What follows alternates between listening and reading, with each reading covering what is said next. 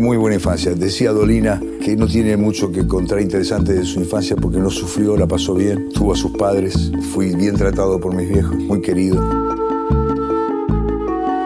Gaona de tierra, eh, recién habían entubado el Maldonado, igual desbordaba, ya sabíamos cuánta agua iba a entrar en casa, Jugábamos en la Quinta Podestad, enfrente de casa, fútbol, sobre todo en la canchita de la iglesia y pegadito, medianera de por medio, María Elena Walsh con su mamá y su hermana, Gaón y Güemes. Mi casa hoy es un banco.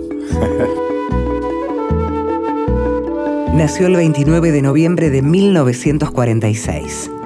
Hasta los 23 años vivió en Ramos Mejía. Fue un pibe de barrio y fue el hombre que nos hizo compañía con su voz durante un poco más de 40 años. Juan Alberto Badía. Badía es de esos profesionales de la radio y la televisión que no necesitan presentación. Tuvo sello propio, marcó la diferencia. Hoy cumpliría años y gracias a la infinidad de entrevistas que le hicieron, podemos rescatar relatos de su vida y recuerdos de una época de oro de la radiodifusión yo podía soñar algo y verlo realidad era lo máximo, lo mejor. Y música con fibra, música de verdad, e imagínate, ficha juventud fueron esos sueños despiertos que se cumplieron y muy bien. Hijo de Juan Ramón Badía, prestigioso locutor, con una voz de esas que rompen el molde. No quería que Juan siguiera sus pasos. hubiese querido un médico, un abogado, no quería un locutor. Consideraba que esta profesión era muy irregular como trabajo, entonces me decía que era para pocos. Hasta que fui locutor me fue bastante bien y ahí ya mi padre se transformó en un fan. En su larga trayectoria pasó por Radio Rivadavia, Antártida, El Mundo y Radio del Plata, entre otros diales. Buenas noches, imagínate. Imagínate Flecha Juventud, marcó un antes y un después. Sergio Marchi, que es un estudioso de estas cosas, rescata Flecha Juventud desde muchos aspectos. No solamente el rock nacional, no solamente que teníamos la música antes que nadie. Yo le cambiaba el nombre a algunos artistas. Total, lo que te prohibían, leían los libros, no escuchaban la radio. Corrían tiempos difíciles en el país.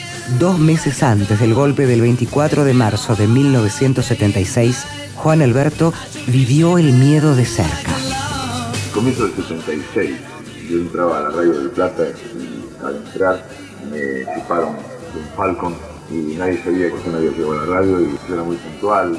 Graciela tenía que hacer el programa sin que se notase que estaba nerviosa y estaba al llanto todo el tiempo de que algo me hubiese pasado. Cuando volví, y yo soy muy bromista y ella creyó que eso era una broma y estuvo mucho tiempo de su vida creyendo de que yo le había hecho una broma. Era muy difícil para mí contar esta angustia por la cual había pasado y que me creyó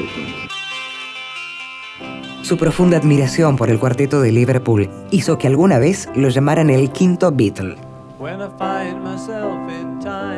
Los Beatles en la Argentina tardaron mucho en ser muy conocidos. Mi primer programa de los Beatles yo lo hago en el 70 y los Beatles se separan en abril del 70. Así que en el 71 yo hago un programa sobre los Beatles por miedo a que la gente los olvidase. Se dio el gusto de conocer y entrevistar a Paul McCartney antes de su primera visita a la Argentina. Hicimos la mitad del reportaje, él hablando en inglés, yo en español. Hablamos de John mucho, fue generoso. Una canción de McCartney. One, uh, anything? Anything? Uh, let it be. Let it be. Su carrera no se agotó en el mundo de la radio. Dejó su marca en varios programas de televisión.